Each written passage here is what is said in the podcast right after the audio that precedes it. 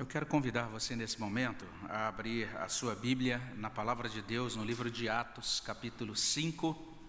Livro de Atos, capítulo 5. Nós vamos ler os versículos 17 e vamos fazer a leitura até a primeira parte do versículo 21.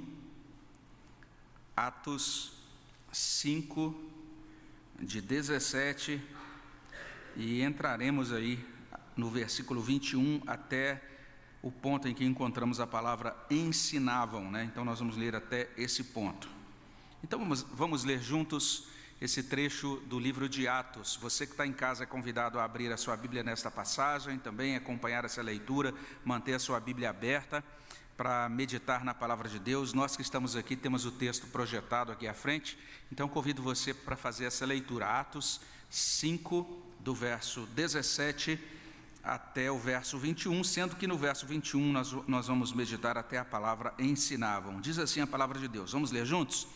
Levantando-se, porém, o sumo sacerdote e todos os que estavam com ele, isto é, a seita dos saduceus, tomaram-se de inveja. Prenderam os apóstolos e os recolheram à prisão pública. Mas, de noite, um anjo do Senhor abriu as portas do cárcere e, conduzindo-os para fora, lhes disse: Ide e apresentando-vos no templo, dizei ao povo todas as palavras desta vida.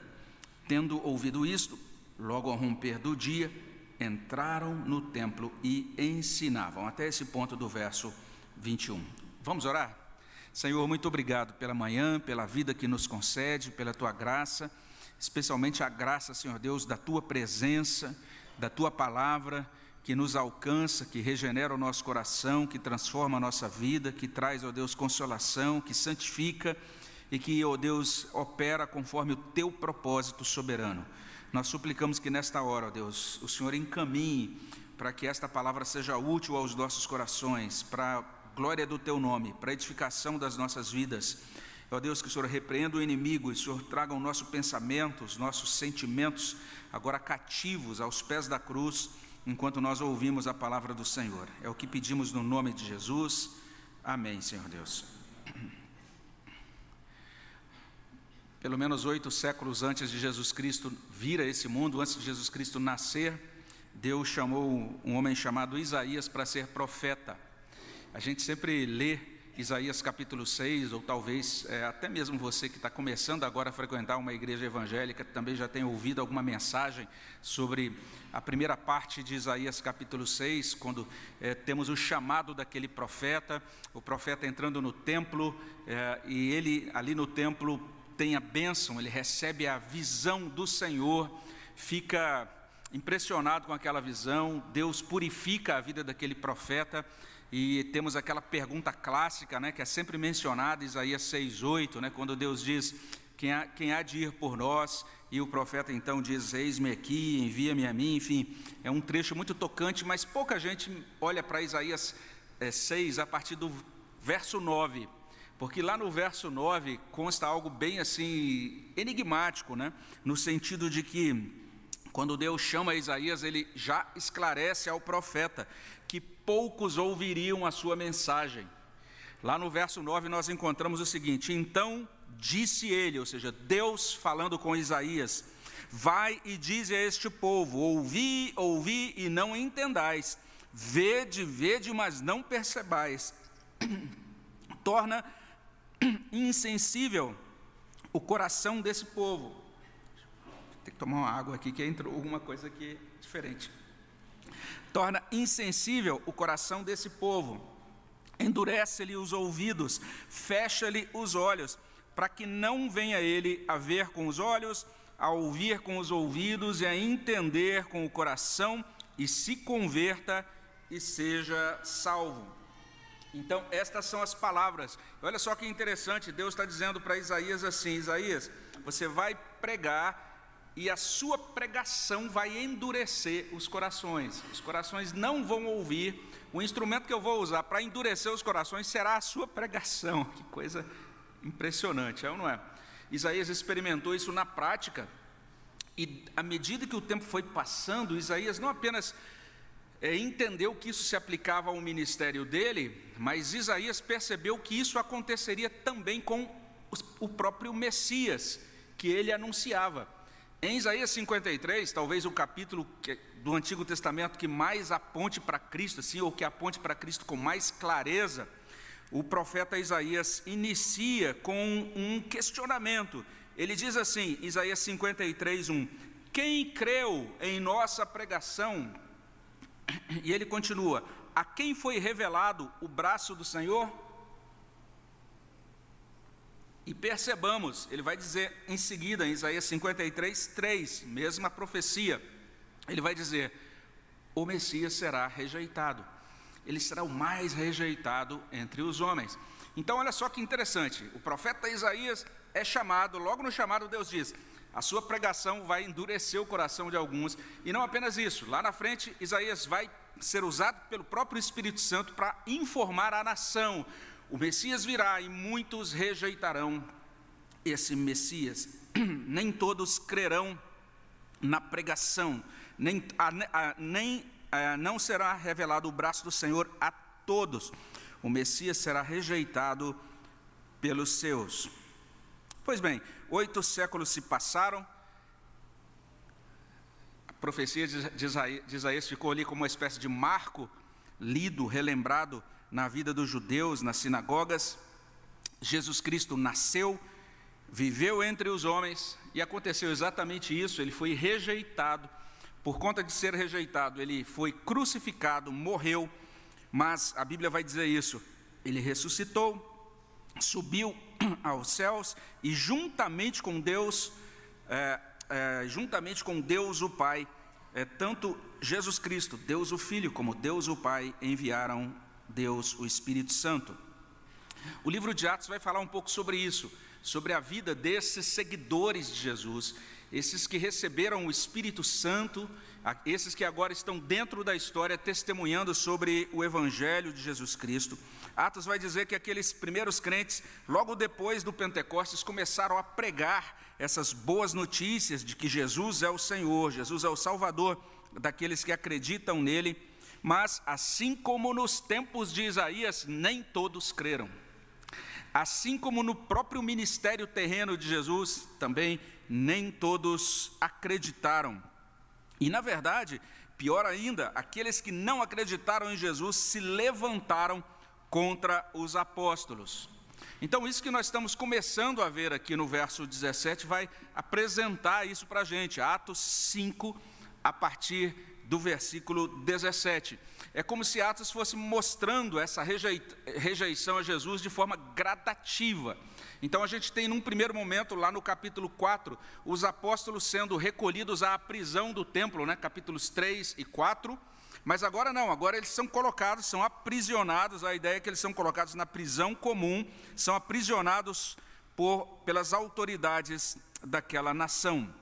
Então, a oposição a Jesus Cristo está crescendo no seio do povo judeu. E como a gente olha aqui nesses versos 17 a 21, a gente vai perceber duas coisas muito simples, muito óbvias, né, o texto trazendo para a gente. A primeira, que os apóstolos então são aprisionados pelos homens, versos 17 e 18. E em seguida, a partir do verso 19, os apóstolos são libertados por Deus. Então, é o que consta a partir do verso 17 em diante. O texto de Atos, capítulo 5, a partir do verso 17, vai mostrar para a gente: os apóstolos foram aprisionados pelos homens. E o verso 17 informa não apenas quem mandou prender os apóstolos, mas também qual foi a motivação daqueles que prenderam os apóstolos. O texto vai trazer o seguinte: que a oposição aos apóstolos veio das autoridades religiosas. E aí o texto vai mencionar isso, vai mencionar o líder é, do culto, né, o grande líder da liturgia naquele tempo, que era o sumo sacerdote. Então, o sumo sacerdote está envolvido nesse processo. Mas o texto também vai falar dos membros da seita dos saduceus. E a gente sempre tem lembrado, desde o início das exposições em Atos, que esta seita dos saduceus era formada por indivíduos que não acreditavam em uma vida eterna, não acreditavam na ressurreição. Era o chamado grupo que a gente chamaria de grupo dos racionalistas judeus daquele tempo. Eles eram contrários à ressurreição, desde o início estão bastante é, contrariados, é, chateados, desgostosos com o fato dos apóstolos estarem por aí dizendo que Jesus Cristo ressuscitou e que aqueles que creem em Jesus Cristo também ressuscitarão. Então, essa turma se levanta, veja só, levantando-se, porém, o sumo sacerdote e todos os que estavam com ele, isto é, a seita dos saduceus. E o texto vai mostrar não apenas quem toma essa iniciativa contrária à igreja, mas o texto vai mostrar qual, qual era ou qual foi a motivação deles. O texto diz assim, no final do verso 17: tomaram-se de inveja. Tomaram-se de inveja. Esta declaração vai aparecer outras vezes no livro de Atos. Por exemplo, se você der uma olhadinha mais à frente, você vai encontrar, por exemplo, em Atos 13, versículo 45, esta informação. Olha só o que consta lá. Se você olha para Atos 13, 45, você vai encontrar o seguinte: os judeus, eles blasfemam e eles contradizem aquilo que Paulo está ensinando. E o texto diz assim: eles fazem isso porque eles foram tomados de inveja. Olha lá, mas os judeus, vendo as multidões, tomaram-se de inveja. Então blasfemaram contra Deus e contradisseram as palavras de Paulo. Atos capítulo 17, verso 5, traz também algo semelhante. Veja só o que consta lá. Você vai ver algo muito. É como se fosse um, um, uma cena que se repete, não é? Alguns judeus alvoroçam a cidade. E por conta do alvoroço que eles produzem, eles causam a prisão de Jason e de outros cristãos. Os judeus, porém, trazendo consigo alguns homens maus, dentre a malandragem, ajuntando a turba, alvoroçaram a cidade, assaltaram, assaltando a casa de Jason e procuravam trazê-los para o meio do povo. Então, essa, esses indivíduos judeus, veja só, movidos de inveja, a mesma palavra, é a mesma palavra é, tanto no nosso idioma em português, como também lá no idioma grego, e a primeira ideia da palavra, lógica, todos, é, todos nós já conhecemos, ou seja, é a, a palavra inveja indica isso, né? Você vê algo acontecendo com uma pessoa, uma pessoa desfrutando de algum benefício ou privilégio, ou de repente é, mostrando simplesmente quem é, demonstrando as suas capacidades, sua pessoa, seus dons, e você então é, sente desejo de ter aquilo, né? de, de ter também a mesma apreciação, o mesmo lugar de destaque daquela pessoa. Então, essa é a ideia geral de inveja. Mas o texto grego nos ajuda a compreender isso de modo mais profundo ainda, porque a palavra lá no original, traduzida em todas essas passagens, que vai revelar sempre a postura dos ouvintes judeus contra os cristãos, literalmente podia ser traduzida assim: zelo tomados de zelo. Aí fica mais complicado ainda, né? Porque inveja é muito claro da gente compreender, mas lá no original a gente tem essa palavra que poderia ser traduzida assim: arder em zelo. Não seria exagerado a gente traduzir também assim: eles foram tomados de um vivo ardor a serviço de Deus ou da religião. Foi o que aconteceu com aqueles judeus. Também não seria errado se nós tomássemos essa palavra e traduzíssemos assim: eles foram tomados por esse ímpeto de defender ou de perseguir algo. São todas as acepções desse termo que é traduzido por, que é usado por Lucas e traduzido como inveja. Então, o que temos aqui em Atos, capítulo 5, é líderes tomados por esse zelo. Esse zelo trabalha no coração deles e os move no seguinte sentido: nós precisamos defender a nossa religião, defender as nossas crenças, a nossa fé. Essas pessoas estão ameaçando as nossas crenças, estão ameaçando a nossa fé. E o verso 18 vai mostrar isso. A inveja daqueles líderes da religião conduziu aqueles homens a ensejar a prisão dos apóstolos, como nós lemos. Prenderam os apóstolos e os recolheram à prisão pública. Agora, os apóstolos não são é, é, simplesmente mantidos, quem sabe, ali num lugar, numa sala do templo, quem sabe tendo que dormir num banco do templo, no banco do templo de Jerusalém não tinha banco, tá gente? Mas é porque a gente quando pensa em templo, a gente já pensa aqui no templo protestante, né? Mas é, no, primeiro momento, no, no primeiro momento eles foram é, presos, mas pela guarda do templo, ficaram dentro do templo, passaram uma noite sem poder sair. Agora não, eles foram recolhidos à prisão pública. Observe como a oposição está ficando cada vez mais grave, mais séria. Resumindo, os apóstolos foram aprisionados pelos homens. Essa é a primeira verdade apresentada aqui por essa narrativa, quando a gente olha versos 17 e 18 especialmente. Mas a história não termina assim. Lucas, o autor desse livro, nos ajuda a saber que, apesar dos apóstolos terem sido aprisionados pelos homens, em segundo lugar, os apóstolos foram libertados por Deus. A partir do verso 19, isso aparece no texto como eles foram libertados. O verso 19 diz, diz o seguinte: Deus enviou um anjo para livrá-los. Mas de noite, um anjo do Senhor abriu as portas do cárcere e conduzindo-os para fora, e o texto daí segue. Deus enviou um anjo Olha só que impressionante o livro de Atos. Ele está falando sobre a continuação da igreja dentro da história, a continuação da obra de Jesus Cristo dentro da história. E daí ele menciona: Deus enviou um anjo. De noite, um anjo do Senhor abriu as portas do cárcere. É o que o texto traz. O livro de Atos já mencionou um anjo no capítulo 1. Na verdade, mencionou dois anjos. Lá a palavra anjos, ou anjo, não aparece, né? O que a gente encontra em Atos 1,10 é isso: aparecem dois varões vestidos de branco, falando aos seguidores de Jesus: Olha, Jesus Cristo vai, assim como subiu, ele vai também voltar, é a mensagem. Mas eles são mencionados simplesmente assim, como varões ou homens vestidos de branco, como trazem outras traduções. Mas a partir desse ponto, a palavra anjo vai se repetir no livro de Atos. A partir desse ponto, o termo anjo vai aparecer mais de 20 vezes no livro de Atos. E deveria chamar a nossa atenção esse fato.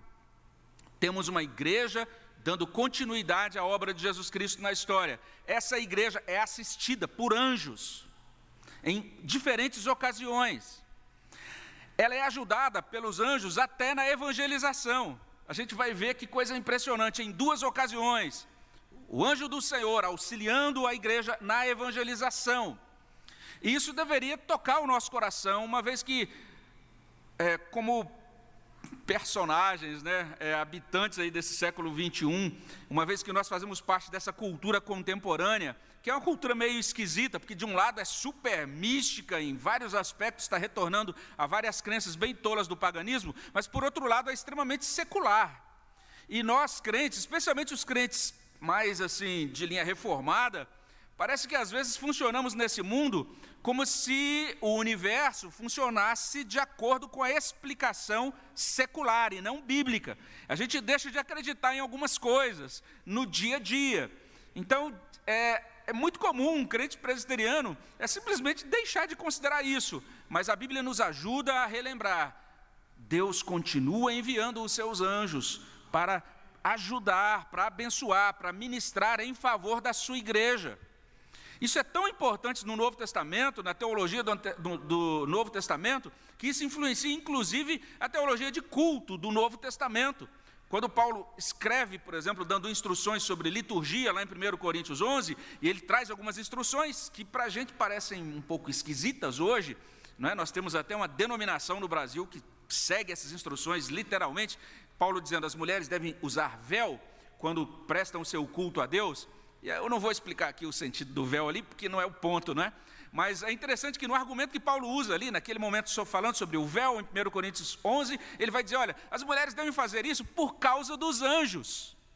Paulo tem a plena convicção que no momento da adoração, no momento do culto, não apenas nós estamos diante de Deus, mas estamos diante dos anjos de Deus, e você não teria nenhuma dificuldade e não erraria em nada se você dissesse: nesta manhã, de 11 de junho de 2023, enquanto eu estou prestando o meu culto, aqui antes da Santa Ceia, na Igreja Presbiteriana de São José do Rio Preto, estão presentes o povo de Deus, mas está presente o Deus do povo, e estão presentes os anjos de Deus.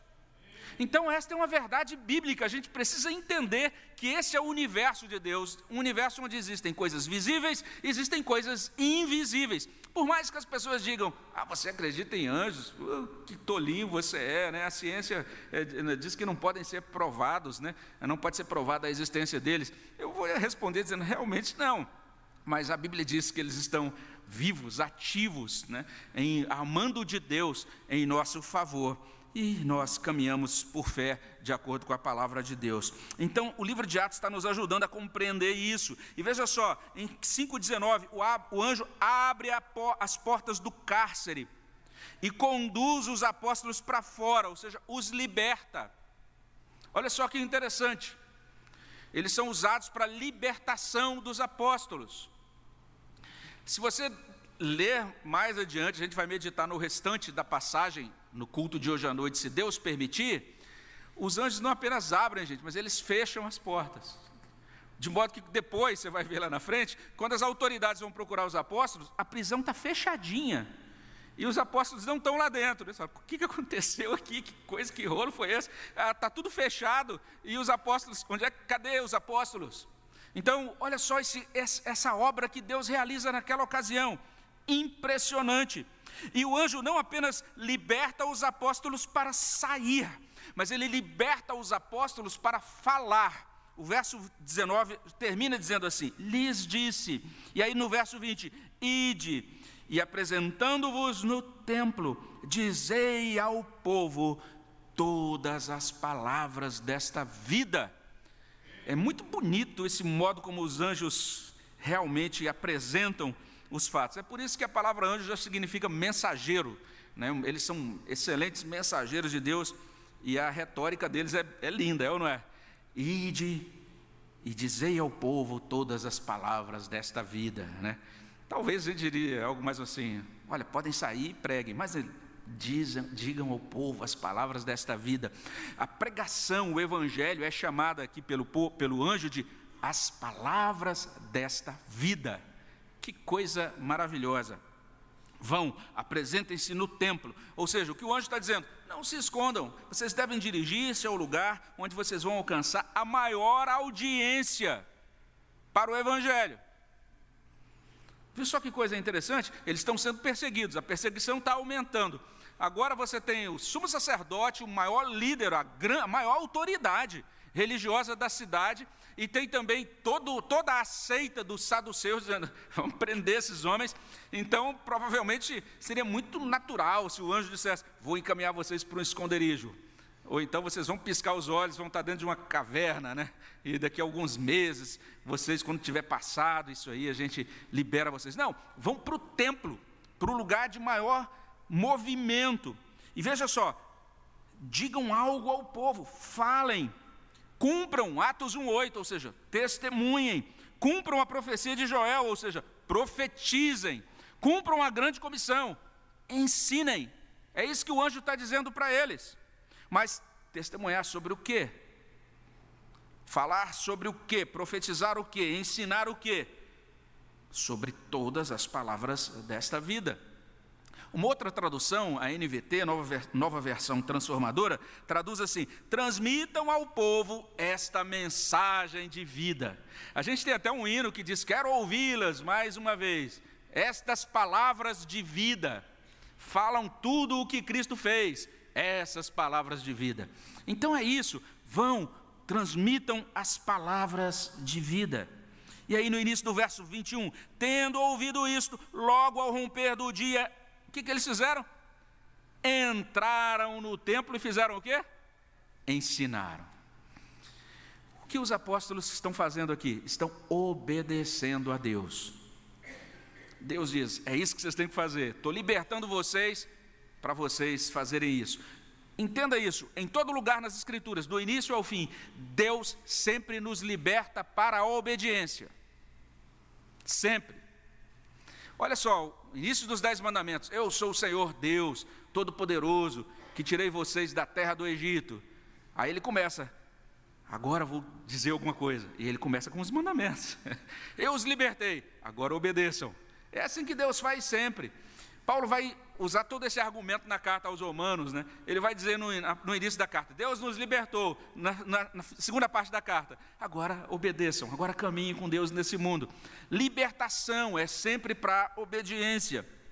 Os apóstolos foram obedientes ao Senhor, eles nem sequer passaram em casa, foram diretamente para o templo. E que eles fizeram, o que eles fizeram lá? Começaram a ensinar. Isso aí tem um preço, a gente vai ver que preço foi esse adiante. Né? Você vai ver no próximo episódio, ou seja, no próximo sermão, hoje à noite. Né? Mas, resumindo, apesar de presos pelos homens, os apóstolos foram libertados por Deus. Esse é o segundo fato registrado em Atos 5, de 17 até esse iníciozinho aqui do verso 21. E a partir disso a gente já pode começar a concluir com algumas considerações. A primeira é essa: de que tem muita coisa boa na religião. Existem muitos argumentos em favor da religião. E é muito melhor uma pessoa ser religiosa do que uma pessoa não ser religiosa e ser uma pessoa que se entrega para coisas malignas, não é? Mas precisamos sempre ser relembrados. A palavra de Deus sempre nos relembra, sempre bate nessa tecla. O mero zelo religioso dissociado do evangelho de Jesus Cristo não agrada a Deus e produz dano. Vou repetir: mero zelo religioso dissociado do Evangelho não agrada a Deus e produz dano. Na verdade, o zelo religioso pode até nos cegar, pode impedir que a gente enxergue a verdade de Cristo. Significa que o fato de você ser religioso não significa que você é salvo. O fato de você ser religioso não significa que você é cristão. A gente precisa compreender isso. A gente está aí lidando com esses opositores. Quem são esses opositores? São os irmãos judeus. São provenientes da mesma fé no Deus de Abraão.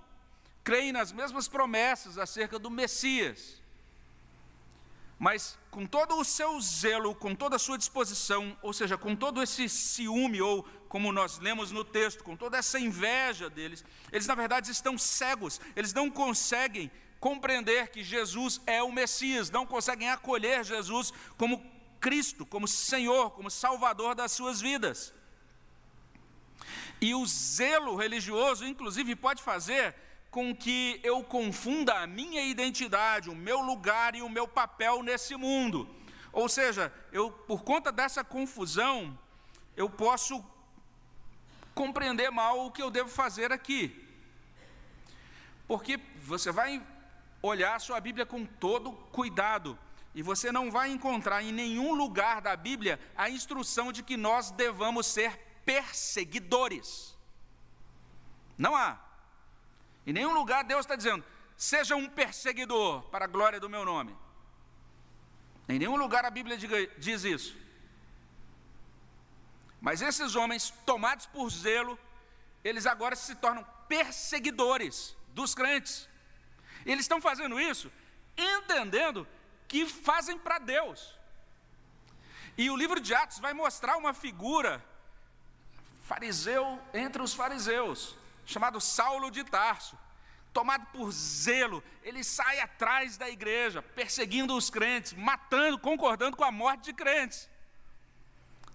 Paulo vai dizer lá na frente: Eu fiz tudo aquilo por zelo, mas eu estava obtuso, estava cego por aquele zelo. Em nenhum lugar da Bíblia existe base para a igreja estabelecer uma inquisição. Não existe base para isso. Ah, mas a igreja fez isso lá na história que passou? Fez.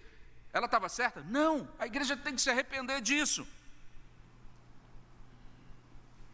De acordo com a Bíblia, o cristão não deve perseguir, não deve maltratar ninguém em nome de Jesus, nem em nome da causa de Jesus. Não, estou fazendo isso por causa da causa da religião, da causa do cristianismo.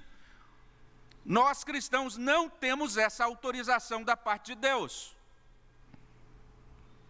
O cristão não é chamado pela Bíblia para ser um perseguidor, e sim uma testemunha de Jesus. E normalmente, se ele se colocar como testemunha, ele será perseguido e não perseguidor. É isso que a Bíblia ensina do início ao fim.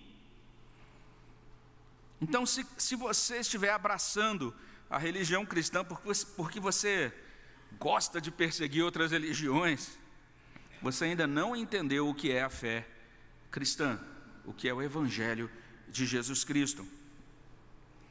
Isso significa que eu e você também devemos analisar o nosso coração e tentar responder a essa pergunta: aquilo que eu faço em nome da minha fé corresponde ao Evangelho de Jesus?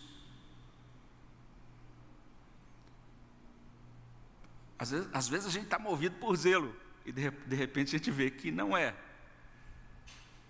Em determinada ocasião eu peguei o carro, né, e coloquei ali, logo na frente do, dos pneus do carro, um monte de fitas VHS, todas as fitas da Disney, das minhas filhas. Peguei e falei: Isso tudo é opressão demoníaca. E aí coloquei ali na garagem, passei, tchá, tchá, falei, nem vou jogar fora, tem que destruir esse negócio. De repente alguém assiste o Rei Leão, fica debaixo da opressão de Satanás, e aí, não, acha lá no lixo e assiste. Então vou fazer de tal maneira que não sobre nada. Com toda boa intenção, com todo o zelo religioso. E hoje eu tenho, eu tenho que admitir que eu errei no meu trato, às vezes com colegas de trabalho, no tempo que trabalhei na iniciativa privada, às vezes com parentes, às vezes com a minha esposa, às vezes com minhas filhas, às vezes até com irmãos na igreja, pensando que eu estava agindo muito certo, motivado por uma interpretação que eu tinha da religião que não correspondia ao Evangelho. E como resultado, aquilo só afastou ou até machucou outras pessoas. Mas eu pensava que eu estava certo, eu estava movido por aquele zelo da religião. Mas será que aquilo correspondia ao Evangelho de Jesus Cristo? Então nós, como pais, né, como esposos, como cônjuges, como filhos, como cristãos em todos os âmbitos da nossa atuação, devemos pedir, Deus, nos ajude para que nós possamos caminhar segundo o teu Evangelho. Nós devemos pedir a Deus que nos perdoe. Essa é uma boa oportunidade para a gente suplicar perdão, ajuda do Senhor, para que a gente caminhe nesse mundo mais parecido com os seguidores de Jesus do que parecidos com o sumo sacerdote e esses, essa seita dos saduceus de Jerusalém, que estão perseguindo os servos de Deus. Além disso, olha só que bonito o texto, ele vai trazer essa verdade: Deus opera livramento, ele se importa conosco ao, a ponto de enviar os seus anjos para nos ajudar. O autor de Hebreus explica isso em, na sua carta, lá em 1,14: os anjos são espíritos ministradores enviados para serviço a favor dos que hão de herdar a salvação. Lá no Salmo 34, olha só que bonito, nos versos 6 a 8, o servo de Deus declarando: Clamou este aflito, e o Senhor o ouviu, e o livrou de todas as suas tribulações. E olha o verso 7: O anjo do Senhor acampa-se ao redor dos que o temem e os livra. E ele encaminha para o verso 8, dizendo: Ó, oh, provai e vede que o Senhor é bom, bem-aventurado o homem que nele se refugia. Em outro salmo, Salmo 57, o mesmo Davi diz o seguinte, lá nos versos 3 a 5, Salmo 57, 3 a 5: Ele, ou seja, Deus dos céus me envia o seu auxílio e me livra, cobre de vergonha os que me ferem, envia a sua misericórdia e a sua fidelidade. Acha-se a minha alma entre leões, ávidos de devorar os filhos dos homens, lanças e flechas são os seus dentes, espada afiada a sua língua e ele termina dizendo: Se exaltado, ó Deus, acima dos céus, em toda a terra esplenda a tua glória. Ou seja, Deus, que esse socorro do Senhor seja enviado dos céus e me livre, que a tua glória esplenda na minha vida. Então Deus opera este socorro, Deus opera livramento, Deus nos envia ajuda dos céus. É interessante que o texto também aqui, irmãos, está é, tá trazendo algo bem interessante aqui, digno da nossa atenção. É que isso está acontecendo assim na sequência dos eventos contingenciais da história. É, o texto não menciona aqui. A gente pode até sei lá, propor essa hipótese. Não, essa igreja de Atos era uma igreja que orava tanto, que nessa hora já tinha alguém fazendo uma vigília de oração em favor dos apóstolos presos. Podemos imaginar isso, mas o texto não diz. Parece que o que o texto está colocando para a gente é o seguinte: é que Deus está operando essa, esse livramento e enviando o seu anjo, mesmo quando eles não estão nem orando. então é isso que Deus faz. A gente hoje está aqui nesse culto matutino, acordou, e tomou o nosso café e falou: Vou hoje, vou para a igreja hoje. A gente nem imagina o que Deus fez por nós nesta noite. A gente nem imagina o que Deus faz por nós, fez por nós na última semana, quando nós nem estávamos orando. Nós estávamos simplesmente querendo caminhar com Deus nesse mundo, passando pelas lutas, pelas tentações, pelas tribulações, e a gente terminou a semana inteira, terminou a semana vivo, e agora está aqui prestando culto a Deus. Deus nos socorreu, Ele providenciou o livramento em vários momentos que a gente nem imagina. Eu acho que uma das coisas bem gostosas da gente ver no último dia, é, pelo menos eu imagino que seria interessante se pudéssemos, né, se tivéssemos acesso a isso, é mais ou menos o seguinte: você chegar lá e ter tipo um dispositivo, falar, aperta o play aí, só para você ver as partes da sua vida que você não entende e nas quais eu estive presente e ministrando para seu livramento. Já imaginou que você pudesse ver um negócio desse? Porque Deus fez isso essa semana que passou, fez isso desde o nosso, nosso nascimento e vai continuar fazendo isso em, até o restante da nossa vida aqui. Então há aquelas ocasiões em que a gente se vê cercado por todos os lados, olha em volta, com base no que a gente vê, a gente até é movido a exclamar: ai de mim, a gente se sente inadequado, fraco, frustrado, tomado por ansiedade, e isso vai escalando, né? Essa ansiedade aumenta um pouco mais, se torna medo, e isso pode inclusive chegar a um ponto de desespero. A gente precisa lembrar o tempo todo: Deus opera livramento, Deus é por nós. Então, a gente deve confiar nele. A gente deve aproveitar essa ocasião para declarar a Ele a nossa necessidade, para derramar diante dele o nosso coração, pedir que Ele retire de nós o medo, nos conceda serenidade, paz, ministre ao nosso coração, a nossa vida. E não há erro nenhum se, inclusive na nossa oração, a gente disser: Deus manda o teu anjo, Deus me socorre, ou se a gente orar uns pelos outros nesses termos, isso não é superstição, isso é simplesmente orar nos termos da fé bíblica. Então, mais uma vez, citando aquele rei, poeta, profeta Davi, agora no Salmo 86, 2, ali ele pediu assim: Tu, ó Deus, tu, ó Deus meu, salva o teu servo que em ti confia. E se você que está acompanhando de casa ainda não se assumiu como cristão, vale a pena você mudar de direção na sua vida, crer em Jesus Cristo, ainda hoje, para receber livramento. Nós costumamos cantar um hino aqui na nossa igreja, o hino 250, que cantaremos daqui a pouquinho na ceia, e lá naquele hino, Jesus, o nosso Salvador, está dizendo isso: Eu sou a fonte da vida, eu sou a luz do mundo, vem descansar em mim que nós possamos descansar, que você possa descansar nele, você que está acompanhando da sua casa. E daí a gente pode retomar aquele Salmo 86, nos versos 1 e 5, onde a gente lê o seguinte: Inclina, Senhor, os ouvidos e responde-me, pois estou aflito e necessitado. Pois tu, Senhor, és bom e compassivo, abundante em benignidade para com todos os que te invocam. Que nós possamos invocá-lo e ser supridos com a sua bondade, com a sua benignidade nesta manhã. Amém? Vamos orar ao nosso Deus? Senhor, suplicamos que teu Espírito aplique a tua palavra nas nossas vidas e produza bom fruto para a glória do teu nome, Senhor, para a confirmação do teu reino no nosso, no nosso meio, no nosso coração, na nossa vida, é o que pedimos no nome de Jesus. Amém, Senhor Deus.